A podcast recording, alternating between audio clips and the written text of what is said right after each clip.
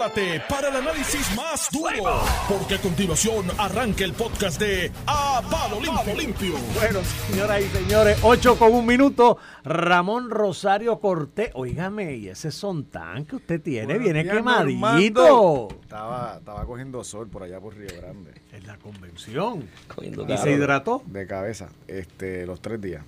Todo lo acompañó con agua de coco, me dicen. Sí, sí, por la noche en las actividades se acompañan las cosas con huecoco. Bueno, y aquí está, señoras y señores, el irreverente. No, Iván eso. Antonio Rivera y Reyes en su programa. A palo limpio, estamos aquí, estamos vivos, inicio de semana, esta semana promete. Promete. Promete. Empezó Digo, ya- caliente la Ya semana. como con los tiros que zumbó Normando esta mañana ahí. No, o sea, Ponte se tiró unas ahí media fuertecitas. Escuché, ¿sabes? escuché De la entrevista con José. Escuché la de José Aponte, que sospecha que él es mal pensado y que ¿De le qué? parece Ajá. muy raro Mm. que haya fallos en distintas instituciones de salud pública con Tan el- seguido, tan sí, seguido. tan seguido. Y él dice que como que puede haber un plan. Bueno, pero si el humano identifica algo así, ¿verdad? Pues es difícil de. Bueno, de creo que la del hospital de aquí de La- Río pero la- Piedras ya dijo que era interno del Auxilio hospital. Mutuo dijo que lo de que pasó en Auxilio este fin de semana, que era un programa interno de ellos. Pero aquí lo vendimos el fin de semana, como olvídate, como se había que matar a Luma. Y el de. Aguadilla, ¿Cuál fue el de Guadilla? También Bueno, ayer hubo uno en. San Juan eh, pequeño también. Ayer hubo uno también. Pero mira, eh, hubo la convención y Jennifer aprovechó la conferencia de salpazo. prensa del gobernador para tirar un Ay, contundente y decir, hay que cancelar el contrato desde mi punto de vista, pero que intervenga el secretario de Justicia y bla, bla, bla, bla, bla, bla.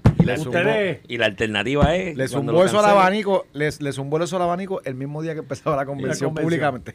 no fue, pero se dejó sentir. Sí, no, no, Y me imagino que fue tema de conversación todo- toda la convención. Sí. Te tengo que decir que mucha gente me paraba y me, me- me comentaba sobre la situación. Pues nada, Tú sabes que esa frase, desde mi punto de vista, debe cancelarse. Me sonó tanto a, al- a aquella de Yulín de 16 es más que 7, ¿te acuerdas? Igualito.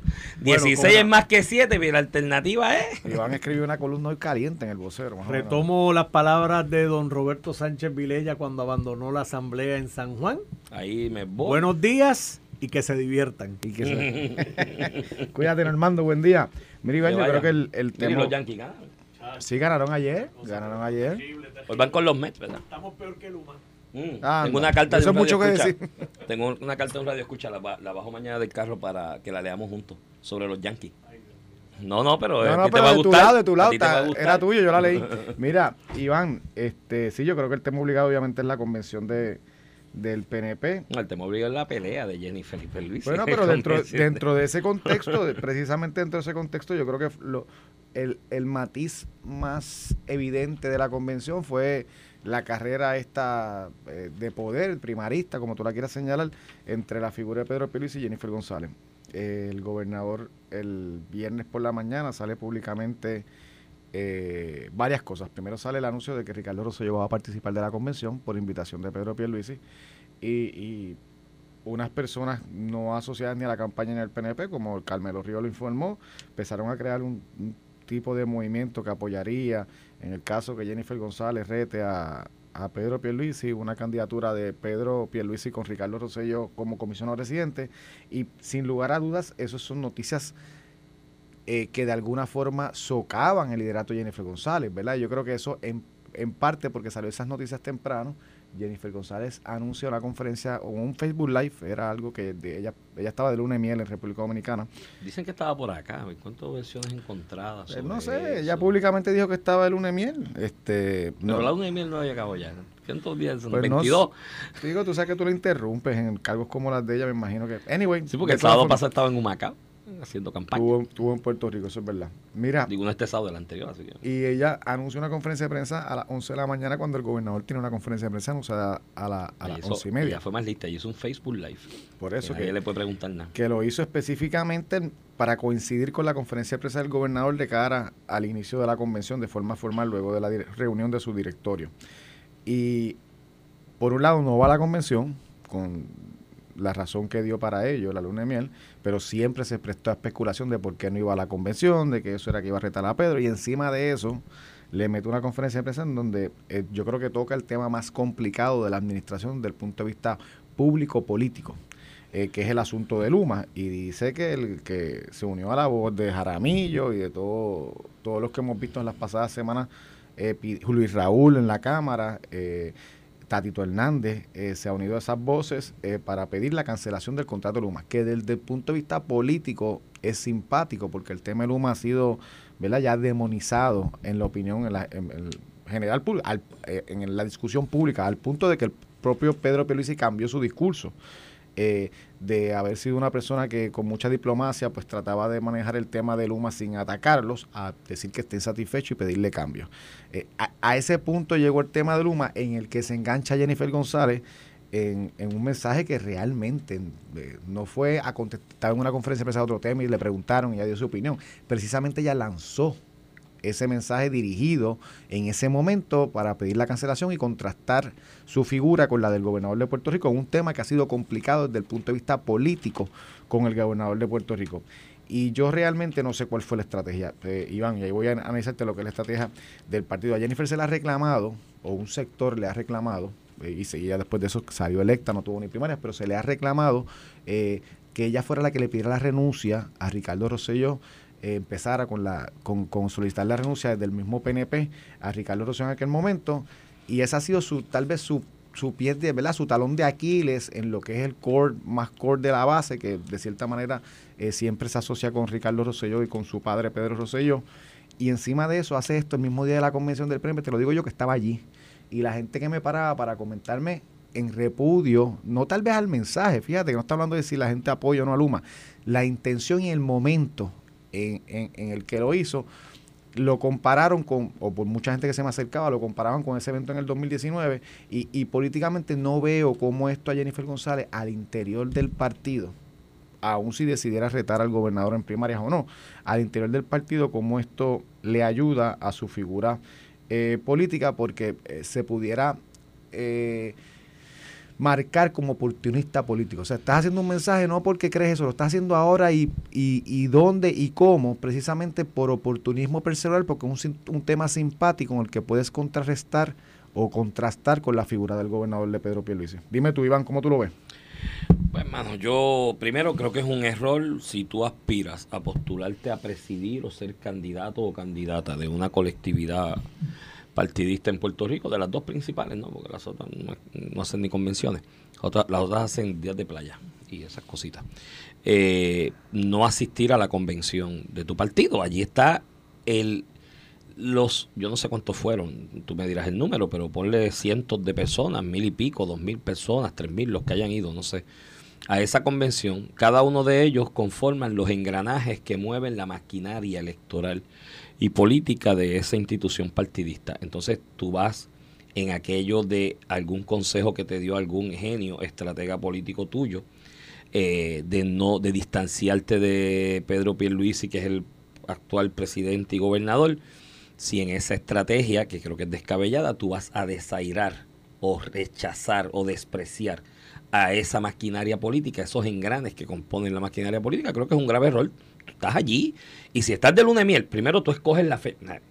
Yo no sé desde cuándo se haya planificado la convención del PNP. No sé si eso se planificó de un mes para otro, no, no lo creo. Eso, creo que eso, se debe haber coordinado lo puedo decir yo. hace ocho meses, la, nueve atrás. La primera, el primer acercamiento con el hotel para escoger la fecha, eso se dio en febrero Por de eso. este año. Entonces, tú, la boda de Jennifer se, se anunció, la creo, fecha. creo que se anunció allá para abril o mayo, algo así fue que se anunció públicamente. Y las fechas, esto es algo así como lo de Melinda Romero, cuando dijo que no le daba con qué sé yo cuánto, con 90 mil pesos, 80 mil pesos que iban a darle inicialmente de salario, que no le daban porque ella tenía que cuidar a su mamá, que estaba enferma. Y yo, pero es que eso tú lo sabías antes de postularte para la cosa esa de delegada de la estadidad. O sea, eso es algo que era tu prerrogativa. Decir, o sea, esto no fue que tu mamá enfermó después de que saliste electa, ya estaba enferma. Pues era prerrogativa tía, no aceptarlo porque tienes No, una bueno. prioridad. La, la, la, la boda y la luna de miel es lo mismo tú escoges la fecha de tu boda, eso es tuyo, es tu prerrogativa, nadie te la impuso y tú la podías escoger después de la convención, no, fácil, y ibas a la convención. Así que usar eso de excusa, quedas muy mal, quedas como una persona mendaz, como una persona que se distancia un poco de la verdad. Y segundo, si te casaste, y estuviste el sábado pasado en una actividad en Macao buscando botitos por allí, fuiste a la playa, los chinchorritos de la cuestión, pues qué mejor tú le dices a Jovín, vente Jovín, vamos a terminar la luna de miel en la convención. Allí, allí hay hotel, hay cuarto, hay playa, hay piscina, la pasas bien y estás con tu gente ahí de la base. Así que quien le dio el consejo metió las patas. Después viene y le dicen, bueno, pues allá Perluisi anunció, o la convención anunció que Ricardo Rosselló va a estar. Empieza a correr por ahí, por las redes, por todos lados, Perluisi y Rosselló. Imagino que soy incómodo un poco y dijo, voy a hacer un Facebook Live. ¿Y qué tema voy a coger? ¿Cuál, es, ¿cuál es el tema más? ¿Cuál es el tema más, más populista que hay ahora mismo en Puerto Rico que debemos coger? Luma. Pues déjame coger la Luma.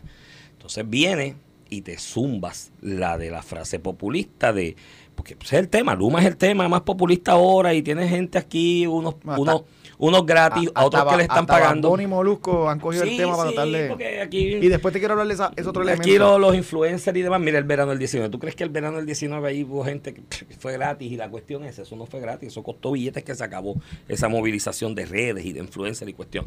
El asunto es que, que ella, ella viene y escoge el tema de Luma. Entonces viene y se zumba la frase esta populista, de, la voy a citar personalmente, porque lo puse en la columna, porque es que a mí me chocó cuando la vi y de hecho reaccioné en las redes ese día, porque dice, yo creo personalmente que el contrato de Luma debe cancelarse. Ajá.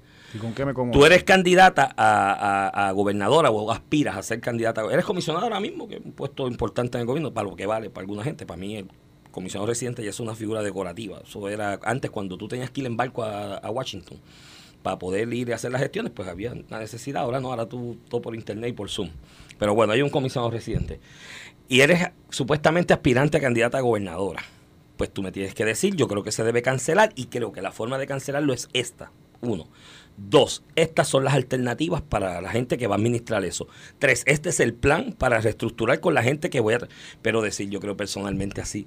Eh, y por eso yo lo compré en la columna con la frase aquella de Yulín y hago el recuento histórico. Alejandro García Parilla aquí en el 2015 puso una propuesta de IVA que yo la defendí públicamente. ¿no? Yo, yo estábamos a palo con eso. Tú estabas a palo con eso, pues estabas en contra y yo estaba a favor de esa propuesta.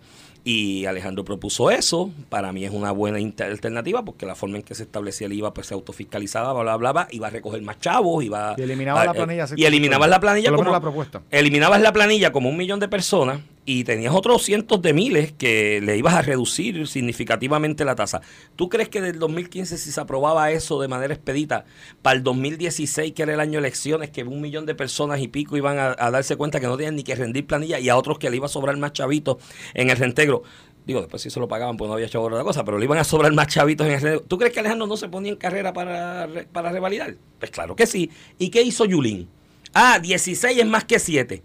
Y todo el mundo, ah, es verdad, 16 es más que 7. Al final del camino, ¿qué pasó? Hubo, un montón de gente. Al final de. no, no, perdóname, yo siempre fui de la teoría de que el primer post en Facebook que puso Carmen Yulín sobre el tema lo escribió Aníbal.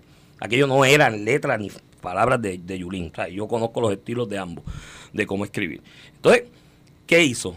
Le desbancó la idea a Alejandro lo sacó de carrera de una posible reelección y ella se puso en posición para ser En la cámara, con los cinco de ella, Luis Raúl, Natal, estuvo Luis Vega, este estuvo este, este joven de, de Calle, que me disculpa a sus familiares, porque se me olvida el nombre, yo soy malísimo para los nombres, no es una cuestión eh, de nada personalista, y hubo cinco que se, se amarraron ahí y dijeron que no. Terminamos con 12%, que es más que 7, o sea, nosotros estamos pagando un IBU más caro de lo que se pagaba antes de la protesta, sin los chavos y los beneficios de, no rendir planilla y tener esas... Entonces, esto es lo mismo. Y yo en la columna relato, porque este tema, y te lo engancho con el tema que es el del weekend y de la semana de Luma, y yo digo a todo el mundo con Luma, y escuchar a Luis Raúl aquí ahorita y las alternativas para cancelarlo. Esto es sencillo. Si lo cancelas, hay unas consecuencias. Y aquí, el que quiera hacer propuesta de cancelación del contrato de Luma, que por mí que lo cancelen mañana, porque creo que son unos pedantes, son unos arrogantes, son unos mediocres en la comunicación, no demuestran grandes dotes administrativos, aunque lo tengan, pero por lo menos lo que demuestran. Esto eh, en vez de despolitizar a la Autoridad de Energía Eléctrica, lo que hicieron fue que cogieron a los más ineptos del PPD y a los más ineptos del PPD y los pusieron de contratistas a bregar con la cosa también. Y por eso, pues si cogiste los más ineptos de los partidos que hundieron la cosa, pues claro que no te va a funcionar, gallo. Y demás, por mí que se lo cancelen mañana. Ahora bien, tienes que discutirme las, las consecuencias de la cancelación. Número uno, ahí hay un artículo 14 que establece cuáles son los criterios para cancelar. En ninguno de ellos, en ninguno dice que las interrupciones de servicios eléctricos es causa para cancelarlo. Y ninguno te lo iba a firmar. Ningún proponente te lo iba a firmar porque si tú le ponías eso un proponente para administrar esto, te decían, pero tú eres loco, caballo, si tú lo que tienes allí es un folder 70, ¿cómo tú me vas a decir que no me va a dejar a pie? Segundo, la propuesta esa que están ahora arrastrando los pelos, es que aquí la demagogia es la ostra, hermano. A mí, a mí me, me, me, me enerve, y el tapón que cogió ahorita en la luz electrónica me ayuda a enervarme más. Pero bueno, el planteamiento. Hay una cláusula que dice, a 17, creo que a las 7 punto algo, no me acuerdo ahora, yo para los números soy malísimo, que dice que si la deuda no se ha reestructurado a noviembre de este año, se puede cancelar el contrato. Se puede rescindir ese contrato. Mire, mi hermano, la deuda no se ha reestructurado porque aquí había un acuerdo con los acreedores para reestructurarla. ¿Y quién fue el que dijo, mira, ese acuerdo no es bueno porque las circunstancias cambiaron, el petróleo subió, esto es otro juego, me va a salir demasiado caro ese acuerdo? ¿Quién fue el que dijo vamos a volver a la mesa? El propio gobierno. Ah, y entonces el gobierno va a usar ahora sus actos propios para decir, cancelarlo porque no hemos reestructurado. Mire, mi hermano, hay que ser demagogo y hay que ser morón para hacer un planteamiento como ese. ¿No? Segundo, la otra consecuencia. Si la cancelas, ¿quién viene a administrar? Ah, los chavos que nos cuesta. Porque entre una cosa y otra y las penalidades que hay ahí nos salen 3 o 400 millones de pesos a la larga. que acá entrenó. Dice APP que puede salir hasta 500 millones. Hasta 500 millones. Y mira, cierra la puerta y no se lo digas a nadie. A mí me duce a veces esta gente Luma que están locos, pero locos de que le cancelen esta vaina para irse y llevarse 500 millones. Sin hacer nada. Porque se dieron cuenta que lo que había era peor de lo que pensaron. Y dijeron, mira, muchachos, si me cancelan esto y me dan la cláusula, nos vamos con unos chavitos, arrancamos y recogemos maletas.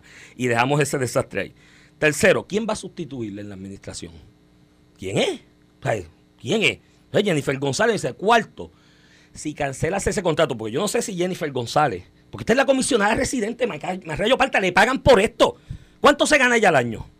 ¿Cuánto se gana al año? Ciento y pico mil de pesos y las misas. Y no lee. Léete el bendito, el último plan fiscal de la Autoridad de Energía Eléctrica, búscate entre la página 34 y la 36 que dice la Junta ahí. Esto es viable y es posible porque autorizamos el contrato de Luma. Y ese gran contrato, porque prácticamente te lo veneran, que autorizamos va a permitir esto, estos ajustes. La Junta te puede decir que no. La Junta te puede decir primero no lo cancele. Eso lo analizaron, lo hablaron ya, ¿no? Pues no haga ese tipo de expresión populista. Si lo cancelan, ¿quién viene a administrar? Ah, es volver de nuevo a lo anterior a Prepa slash la tiene administrando. Por si acaso, los que estuvieron en esas conversaciones de aquella reestructuración o planteamiento de reestructuración de la red eléctrica, todos saben que el americano, el americano, el que pone el billete, les dijo, mira, eh, te vamos a dar los chavitos, 10 mil millones, para que reconstruyas, pero no me puedes dejar la misma gente administrando que quebró la vaina. Quinto, y aquí es que se le pone la tapa al pomo. Si le, cancelas ese contrato a Luma. ¿La tapa qué? La tapa al pomo. Si le cancelas ese contrato a Luma, ¿Qué tú crees que van a hacer los acreedores que están en Dallas ahora en una prórroga negociando la deuda o mediando en un proceso de mediación? Se te van a parar todos de la mesa. Ah, le cancelaste, vuelves para Parepa y vuelves para la cuestión que había. Se van a parar todos de la mesa van a ir donde la juez Swain, que se las pela por acabar esto, porque ya le han mandado mensajes de que, mire, eh, muchachos, ya nos vamos, vamos a acelerar esto. Le van a llevar una solicitud para que nos pongan un síndico, que va a ser un síndico que va a administrar la cosa con Luma, y nos van a meter a 50 chavos el kilovatio por hora. Eso es lo que queremos. Pues mira, Jennifer, Jaramillo, Luis Raúl, nosotros vamos a ser serios, mano, en esto. Todo el mundo, cancela Luma, cancela. Claro que es una porquería, claro que se está yendo la luz. Pero dime si se cancela, como estás proponiendo ya, porque esto es cancelalo ya. Hay una legislación para cancelarlo aprobada en la Cámara. Pues dime cuáles son las consecuencias y si estamos dispuestos a asumirlas. Porque si estamos dispuestos a asumir que el gobierno le regale 400, 500 millones a esta gente por hacer nada por irse, por recogerse, y estamos dispuestos a pagar a 40 y pico echado el kilovatio por hora cuando venga un síndico y le diga, no, es que no me cuadra. Tienes que reducirme gasto aquí y subir mis ingresos acá. Vale, o, no compras equipo o, me, o, vale 45 chavos kilos. ¿Estamos dispuestos a pagarlo? Pues háblenle la verdad a la gente, mano. Dejen la bendita demagogia. Y te, elementos y después te quiero discutir lo que es la intención de cancelar el contrato ya, ¿verdad? Y que se chave esto, quemar, que quemar los puentes, es una cuestión de crear el caos. Pero eso lo, hablo, lo quiero hablar después de la pausa porque te quiero poner los elementos de Molusco y Badón y todo esto que se genera. Pa, Y por eso es que en parte me duele que sea Jennifer González que usa este tema, ¿verdad? Pues claro, si se está liando al enemigo. bueno, no es la primera vez. Pero, pero sacando ese tema aparte, eh, dos elementos que con este cliché de cancelar el contrato, y aquí si alguien ha sido crítico de Luma, somos tú y yo. Pero si son una porquería. Que, que cancele el contrato dos elementos adicionales, Iván. ¿Qué pasa cuando llegó Luma? Si algo salió a relucir era que la autoridad eléctrica, bajo los políticos y Lutiel, no habían podido someter ninguno de los proyectos eh, para gastar los 9 mil millones de pesos que tenemos para reconstruir el sistema. Que los federales asignan ese dinero precisamente porque se iba a nombrar un privatizador. ¿Y qué pasa con eso, Iván? Pues vamos a perder los 9 mil millones de pesos. Vamos a atrasarnos, vamos a... O sea, la reconstrucción del sistema, que al final es lo, lo único que va a la estabilidad. Realmente eso es lo que vamos a poner en riesgo. Y segundo, ah, pues le cancelamos y buscamos a otro. No. Si se le cancela a Luma en esta que circunstancia, tener el otro ahí. no, no, Iván, peor, no viene otro.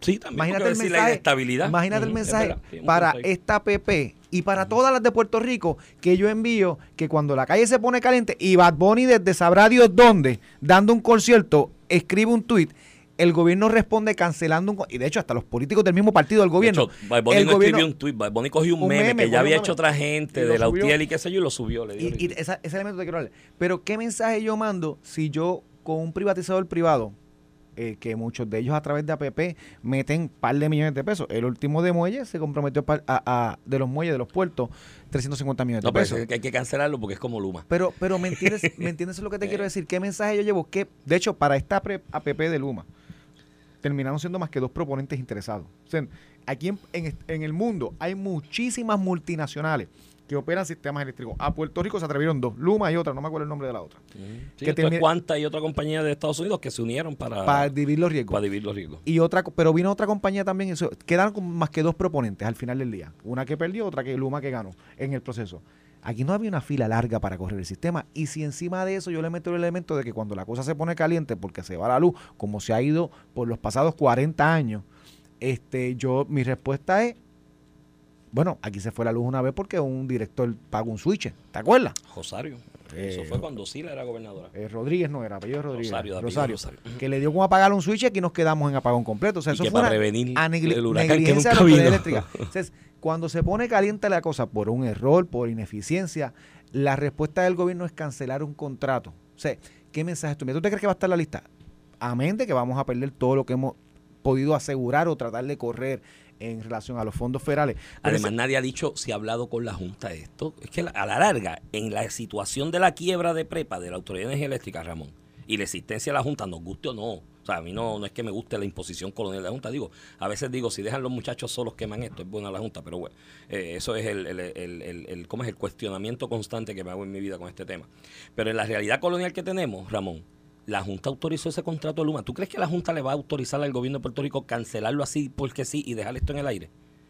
cuando hay ya unas negociaciones. Los acreedores, los acreedores, porque aunque a usted no le guste, los acreedores tienen voz en lo que se va a hacer con la Autoridad de Energía Eléctrica, porque son sus chavos y hay un proceso de reestructuración. Y cuando usted decide irse a la quiebra, mi hermano, que es, lo que se ha hecho aquí bajo el título 3 de promesa, cuando usted se decide ir a la quiebra, usted le está dando hasta la no voy a decir la, la, la, la, frase, le está dando su vida a los acreedores porque los acreedores se van a sentar contigo allí con el síndico y te van a decir, no, gallo, esto lo puedes hacer y esto no lo puedes hacer porque si tú haces esto, mi chavito de la creencia ajustada que voy a tener porque voy a recibir un, un recorte y voy a aceptar recibirlo, pues esos chavitos se ponen en riesgo y tú no puedes hacer eso, pues si yo he estado en quiebra dos veces, brother.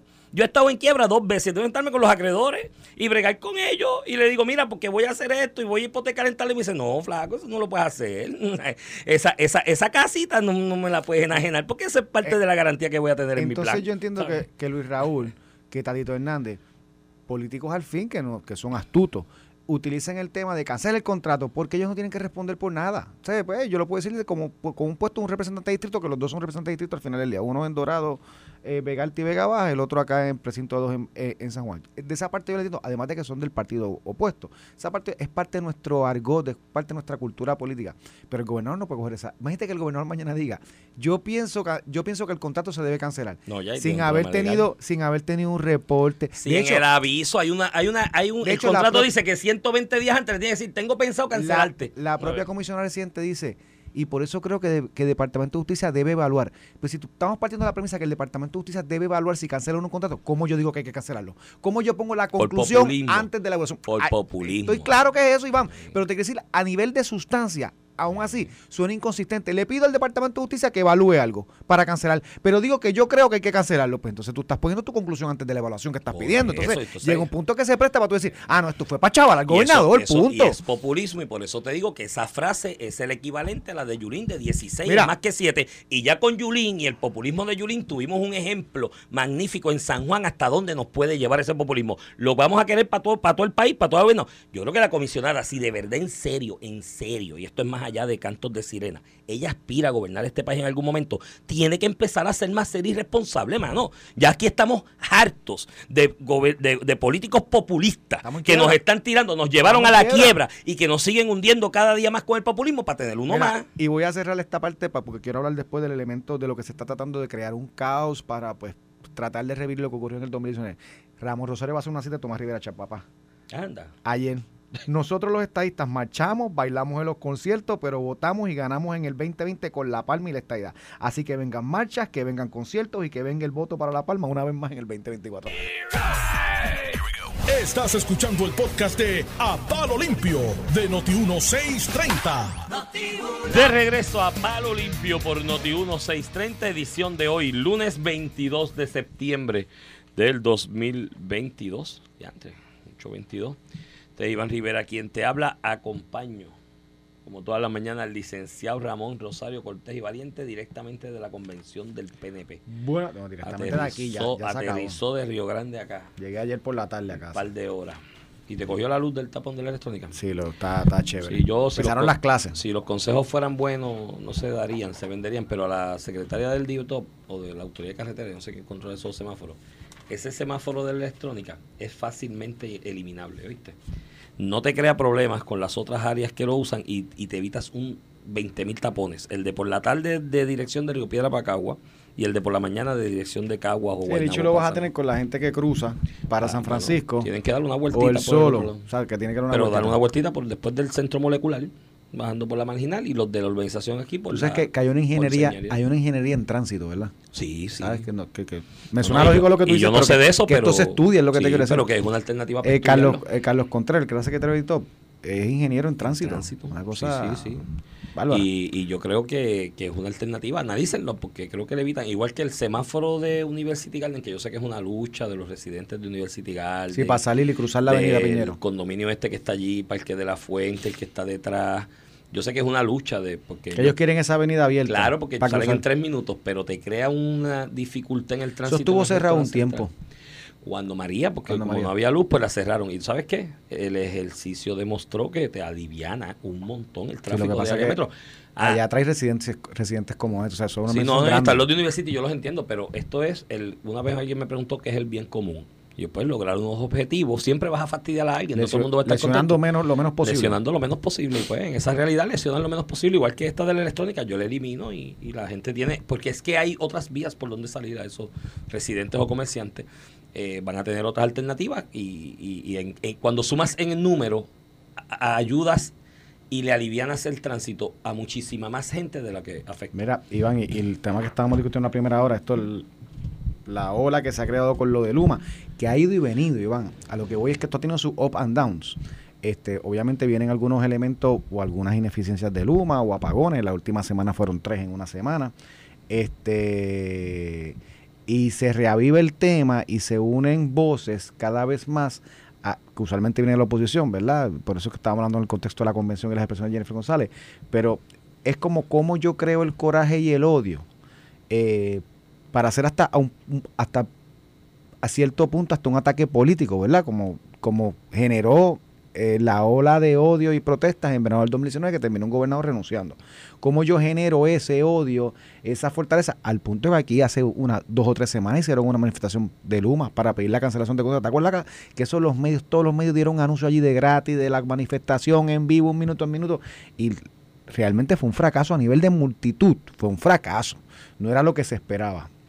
Y este fin de semana vimos cómo el tema volvió a coger, la semana pasada Molusco hizo que se, que se volvió hasta en cierto punto viral, ¿verdad? en, las redes, unos comentarios en contra del humo y que el, este país se va a levantar hablando malo y que el gobernador que lo van a sacar. Habló malo. Sí, habló malo y todo. ¿Y no le pidieron la renuncia? No, no le pidieron la renuncia por hablar malo. Pero eso no, él se hizo famoso hablando malo y, y, de hecho hasta bulleando a personas. Pero anyway, saca eso el tema. Y sin, para eso tiene derecho y, y, eso es parte de la comedia y la cultura, tú sabes. Con eso, eso es su arte. Yo no, otro no pero hay que ser consistente.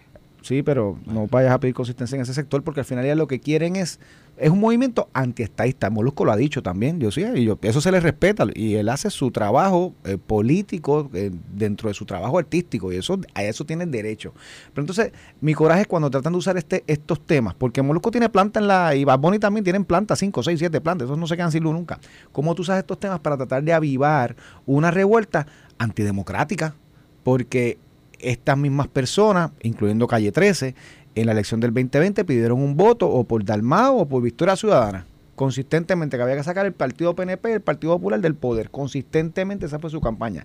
Si yo sumo, a pesar de su aumento en voto, Victoria Ciudadana y Dalmao y el PIB, ninguno los, si los dos los sumo los votos y solo uno como si fueran una persona, aún así hubieran quedado terceros. La gente votó por el PNP y el Partido Popular. El Partido Popular domina las alcaldías y la legislatura, el Partido No Progresista domina la comunidad residente y la gobernación. O sea, por más que tú hayas querido crear un resultado distinto a nivel democrático, el pueblo de Puerto Rico siguió votando por el Partido PNP y por el Partido Popular. Muchos de los puertorriqueños, en mi caso, eh, no simpatizan con las medidas de izquierda, socialista, con este discurso violento que promueven ciertas circunstancias el PIB y Victoria Ciudadana. Y electoralmente eso fue lo que ocurrió. Entonces, como no pueden ganar unas elecciones, dependen de las revueltas violentas, de cómo yo le creo inestabilidad al gobierno para ver si pueden revivir lo que hicieron en verano del 2019. La diferencia que yo no creo que el PNP se preste en esta ocasión. Te, lo digo honestamente, mm. no creo que eso mm. pase. A pesar de lo que yo creo que fue un error de Jennifer González el viernes, de montarse en ese discurso, yo no creo que eso, que, que eso ocurra. ¿Por qué? Porque ya tuvimos la experiencia de lo que ocurrió y cuando viene un evento electoral, estas personas no ganan y por eso te citaba ahorita la, expresión de, de, Tomás Rivera Chat. Nosotros también vamos a conciertos y marchamos, pero ganamos elecciones democráticamente. Hacemos el ejercicio del voto y democráticamente escogemos a nuestros líderes. No porque un puñado, en este caso llámese Calle 13 que no vive ni en Puerto Rico, o Bad Bunny que siempre está de conciertos y, y viajando el mundo, o el mismo Molusco que vive de esto, de sus comentarios. De hecho, eh, hasta Jay Fonseca un poco la semana pasada se prestó para esta línea y, me extrañó de él. Molusco, ustedes los PNP eran buenos cuando le dieron una, un decreto de exención contributiva. Que, lo debe. Y, Bad Bunny también. Ah, tiene también. las corporaciones cuando, Cuando, cuando tú hablas de que este país nos tiene chavo, bueno, me tiene chavo a mí que pago contribuciones normal, a ti no, pagas contribuciones suavecitas, tú sabes, porque se te, se te, se te incentiva la actividad de exportar música que tú haces. Los PNP eran buenos. Bueno, recuerdo que cuando Bad Bunny y Ricardo Rosselló fue bajo la administración de Ricardo Rosselló, el tipo cumple hay, unos requisitos de ley 20, si tú exportas un servicio, cumple. él exporta música y, cumple, y el gobierno de Puerto Rico le dice, ¿tú sabes qué? Yo quiero que la gente exporte y si tú cumples, pues tú pagas 4% de contribuciones, mientras tú y yo pagamos en algunas instancias hasta 30%. en, el caso de Bad Bunny, crea, los conciertos especialmente crean una dinámica de contratación y demás que da un valor agregado a la economía. yo creo que sentarse con un micrófono y exportar por YouTube un programa, eso no... No necesariamente. Eso no necesariamente. Pero, pero, si cumple, cumple. Entonces, eh, eh, al final del día, cuando en aquella ocasión, bajo la administración de Ricardo Rosselló, se otorgó ese incentivo porque se cumplió con los requisitos de la ley 20, yo estaba en gobierno. De hecho, yo tuve que defender esto. Porque si cumple, cumple. ¿Te acuerdas todo? ¿Para qué entonces? cuando, cuando, te lo defendieron para que después se los clavaran. Bueno, si le, si le aplicaba. No, Iván, que uno no puede operar al gobierno así. Si aplicaba el incentivo, que lo tiene todo el mundo, le tiene que aplicar a él. Distinto es cuando le metes un millón de pesos a un concierto para que el tipo, que eso es voluntario, para que el tipo diga que aquí no hay Luis Chao. Eso es la que yo no te voy a justificar nunca. Es una barbaridad. Para que te promueva, como un arrabal. Y mira, la gente dice, no, que si le dijo MMB al gobernador. ¿Tú sabes qué? Sí, le dijo eso. ¿Qué te puedo decirle? esa persona habla así.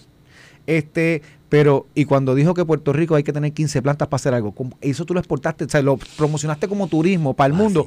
¿Cómo tú compaginas eso? La gente va a decir que oye a Puerto Rico ya se llenó de luz. Imagínate, así promocionamos. fueron a pique 20 potenciales conciertos. Pero cuando se otorgó aquel incentivo, eh, creo que fue 2017 o 2018, a, a Bad Bunny, este, estas personas que todavía Bad Bunny no era, eh, estos que hacen opinión pública, los movimientos de izquierda, las mujeres, que para aquel tiempo Bad Bunny era lo más malo del mundo porque hablaba mal o qué sé yo, que no se había convertido en héroe porque no había hecho lo del verano del 2019, que es utilizarlo, ¿verdad? Lo utilizaron para derrocar eh, de cierta manera, un gobierno. Aquellos le cayeron encima a, a, a, Ricardo Rosselló que cómo iban a incentivar a un tipo que hablaba mal y denigraba a las mujeres. Ya eso ya no se habla.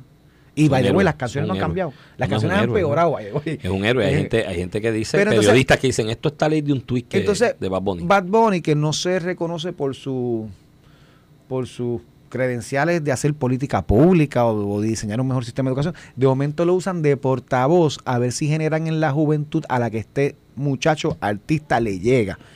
Lo utilizan para crear ese odio. Entonces ponen un ponen un, un tuit donde eh, Puerto Rico, que sé yo, está sin luz, donde el Departamento de Educación está chavado y ponen al gobernador un meme, y ponen una foto del gobernador en la convención, como si Bad no se pase en un yate de vez en cuando. Le, tomaron un video en Miami, pues, cada cual hace con y, y máxime que tú no puedes compaginar lo que es una convención, que se supone que se cancelará la convención.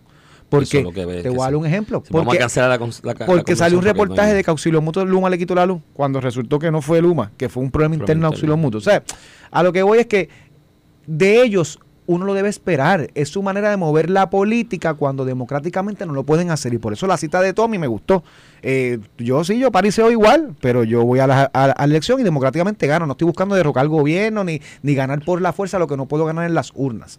Y en ese sentido, pues, me da hasta un poco de pena eh, que utilicen artistas como Bad Bunny para, para empujar este tipo de ideas y que encima de eso algunos de los nuestros se monten en ese mensaje. Mira, el,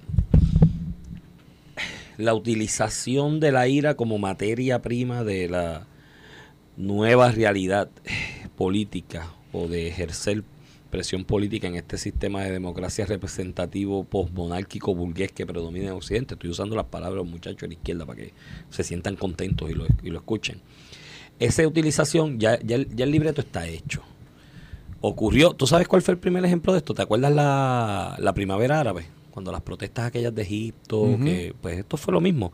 Redes sociales, grupos de redes sociales organizados, que a veces el mismo tipo tiene 18 cuentas distintas y se llama Mengano, Fulano, Cetano, el otro, y te tira el mismo mensaje muchas veces, te crea muchos likes, te crea muchos retweets, porque hay gente que pues en esos personajes utilizan, tienen más o menos seguidores, y la utilización de artistas o figuras artísticas que tienen apego, especialmente con la juventud, que son los más arrojados que se tiran a la calle a protestar y demás. En el verano del 19 se unió con el elemento de que no había clase en ese momento y tenías un grupo de muchachos en la casa locos por hacer algo, tú le dices que ibas a llevar a Bad Bunny al Viejo San Juan y tú dices, ay, voy para allá, para Viejo San Juan. De hecho, hay gente que todavía está esperando que, que Bad Bunny cante en Viejo San Juan. Si bailaban y se quitaban la ropa frente a la catedral, ¿no te acuerdas de esa imagen? era un concierto. Era un concierto, era un vacilón. Lo montaron bien. Ese, ese modelo, ese, ese libreto ya está escrito. Ya la protesta aquella de la guagua con, de sonido con los megáfonos o los altoparlantes y la pancarta, Ramón ya no es el modelo. Ese era el modelo de los 60 y 70 cuando no había este tipo de herramientas de las redes sociales y el uso de la informática ¿no? Eh, como, como, como generador, como combustión de generación de movimientos político-económicos. Y, y pues aquel libreto de los 60 o 70 ya lo tenían leído. Yo me acuerdo cuando tú, bueno, en el gobierno tuyo, cuando ustedes estaban ahí, tú estabas con Fortuño, 2009 al 2013 que, que Marcos Rodríguez Emma dijo en una protesta, dijo, pues seguro que protesten, mira qué linda la democracia y qué buenos somos nosotros que los dejamos protestar. Pues ese, ese modelo ya está, ya está, ya está agotado. Ahora es el modelo de utilizar las figuras a través de las redes sociales, las figuras artísticas y generar presión y presión y renuncia y renuncia y vete para tratar de crear eh, eh, capital político. Eso es la utilización, eso está leído ya, el libreto está ahí, hay técnicas de cómo combatirlo. Eh, hay un documental de Apple TV bien bueno, que no recuerdo el título ahora, que habla sobre el asesinato de este periodista de, eh, de, uno de los Emiratos Árabes, que fue, o fue de Arabia Saudí, que fue asesinado en la embajada en, en, en Turquía y te relata detrás de eso cómo se montan estos movimientos y cómo se combaten también, porque la mejor herramienta contra el populismo es el populismo mismo. Y si tú sabes usarlo, eso, eso te lo carga. Donald Trump eso fue lo que hizo. Eso fue lo que hizo Donald Trump. el populismo de derecha. Combatiendo el populismo izquierda y pues se, ha planteado y, lo logró con éxito. Por eso Donald Trump es la figura tan odiada que es, ¿no? Eh, y tan, y tan, y tan, y tan. Del videojuego de mesa al revés. De momento el populismo se utiliza para mover la derecha. Eso es así. Y de alguna manera aquí en la administración de ustedes, Ricardo Rosselló lo habían logrado. Ustedes iban a ganar las elecciones por 14, 15%, a pesar de que hicieron cambios. A pesar de que hicieron cambios que aquí todo el mundo decía, cuando hagan esos cambios sí que el país se va. Pero Pues no como, lo una, lograron. y- como en una urna no se pudo derrotar eso, pero, pues se creó un eh, escenario. Se creó ese escenario. Y eso, eso ya está leído. Pero chicos, lo que pasa es que cuando tú estás luchando contra eso, que en el caso de Puerto Rico, y mira, esa anoche hubo un cacerolazo fue que hubo ahí en Fortaleza. Sí. ¿Y qué- las cacerolas en Puerto Rico? De verano del 2019, Por de eso. momento se creó una cultura No, de y vi, y cacerolazo. vi una joven ahí. Lo quieren que implementar vi igualito. una- Vi una, joven que le no pusieron. lo vemos. Mira, vi una joven que le pusieron un micrófono al frente. Que de todas las personas jóvenes que estaban ahí con la cacerola, qué casualidad que entrevistaste es esa.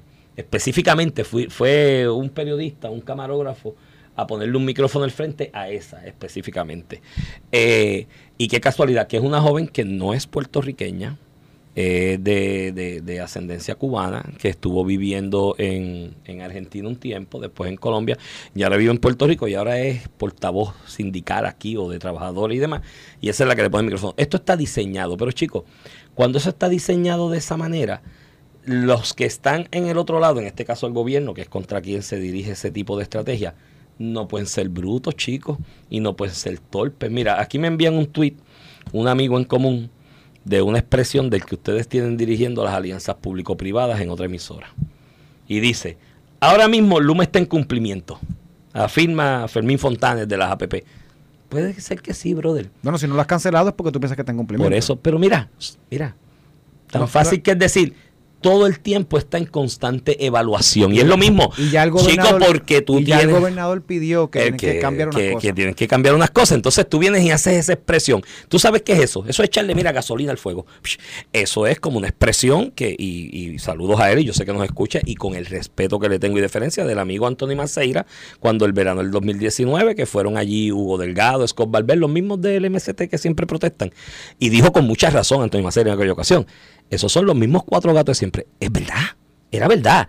Pero no lo dices porque eso incita, eso le echa gasolina al fuego. Y esta expresión de Fermín Fontanes es la gasolina. Ap- apunta que de aquí salen hoy 20.000 líneas discursivas populistas para tratar de seguir aumentando eh, e incrementando el nivel de insatisfacción y de malestar, porque la ira, el malestar es la nueva materia prima del movimiento democrático este de representatividad.